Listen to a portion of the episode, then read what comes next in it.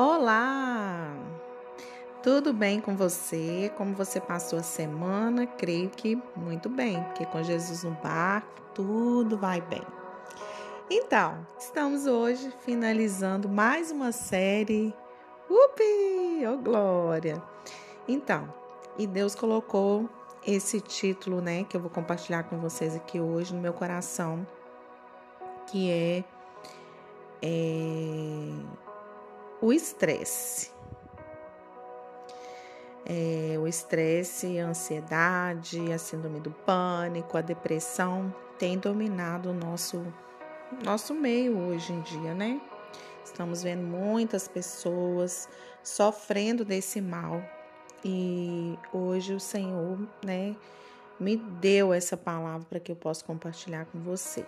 Amém? E o título da nossa mensagem de hoje é O Mal deste Século, né? que é o estresse, a ansiedade, todas essas coisas. É, comece a derrotá-lo hoje. Mateus 11, 28 ao 30 vai dizer assim: Venham a mim, todos vocês que estão cansados de carregar suas pesadas cargas, e eu lhes darei descanso. Sejam meus seguidores e aprendam comigo, porque sou bondoso e tenho um coração humilde, e vocês encontrarão descanso. Os deveres que eu exijo de vocês são fáceis, e a carga que eu ponho sobre vocês é leve. Meu Deus, é forte essa palavra. Muitas pessoas é, contraíram o vírus do estresse. Todos percebem ao seu redor mas elas não se dão conta disso. Estão atravessando cada dia ansiosas, irritadas, preocupadas, tensas e frustradas e simplesmente ocultaram isso. Como parte da vida, essa é a nova norma para elas. Misericórdia, não aceite isso na sua vida, porque a palavra foi bem clara ao dizer. E aí eu quero trazer para você os efeitos do estresse. Ele é um ladrão aleatório. Ele vai tirar tudo que puder de quem puder. Saúde, paz, descanso, relacionamentos, riso. Se não soubermos que estamos correndo esse risco, como podemos nos proteger? Eu te faço essa pergunta hoje. Você conseguiu identificar alguns desses sintomas na sua vida? E você está achando que está normal? E quanto a você? O estresse que você está enfrentando não significa que há algo de errado com você. Significa que você é um ser humano, lógico.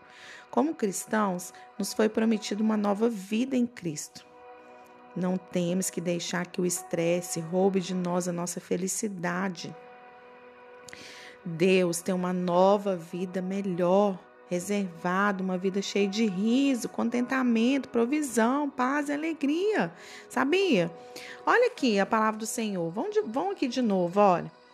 Sejam meus seguidores e aprendam comigo, porque sou bondoso, tenho um coração humilde, e vocês encontrarão descanso. Os deveres que eu exijo de vocês são fáceis e a carga que eu ponho sobre vocês é leve. Então, minha filha, meu filho, dê de ombros. Sabe o que, que significa dar de ombros? Não tô nem aí.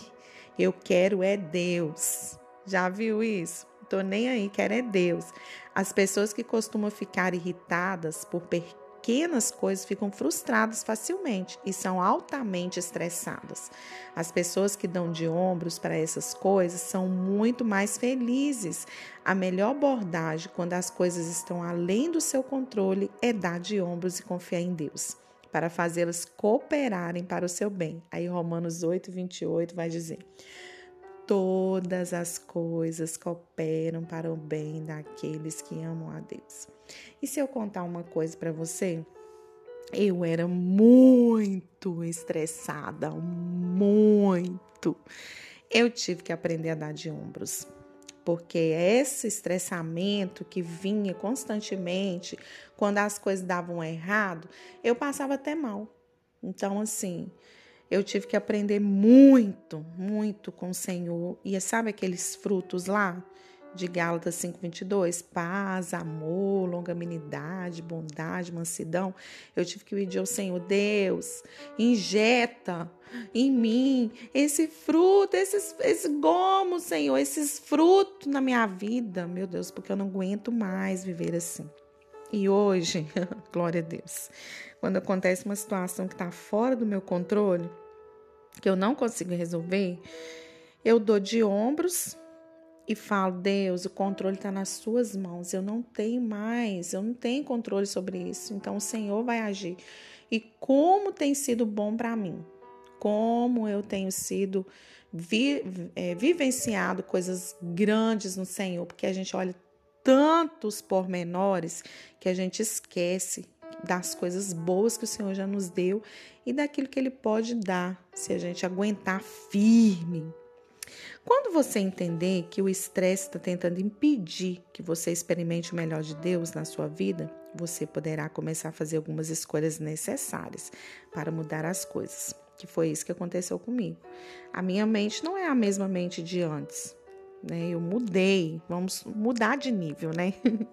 a gente está com um lema aqui hoje, que, aqui na minha casa, né? E o meu esposo, de mudar de nível, tirar a mente medíocre das coisas pequenas e pensar nas coisas grandes e agir como se as grandes já existissem. E isso tem é, sido realidade na nossa vida, né? E eu te convido agora a começar a derrotar essa pequena turbulência que vem sobre nós, que é o estresse. O estresse ele vem a todo momento.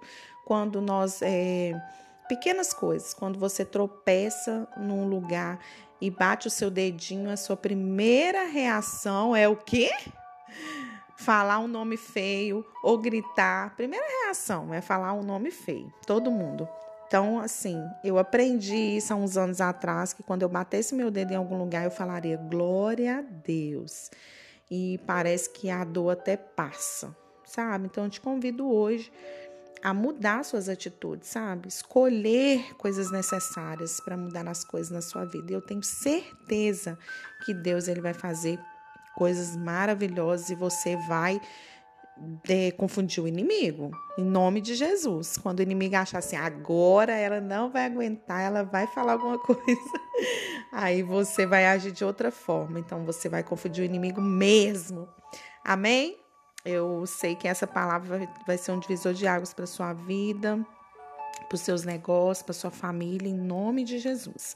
Creia que a bênção do Senhor vai te alcançar. Amém? E se você gostou desse áudio, se ele falou com você, por favor, compartilhe com o maior número de pessoas, tá? Nós estamos lá no Spotify, me siga lá e eu sei que Deus vai fazer coisas maravilhosas através de outras pessoas também. Um grande abraço e tenha uma semana mega abençoada. E ó, nada de ficar estressada, hein?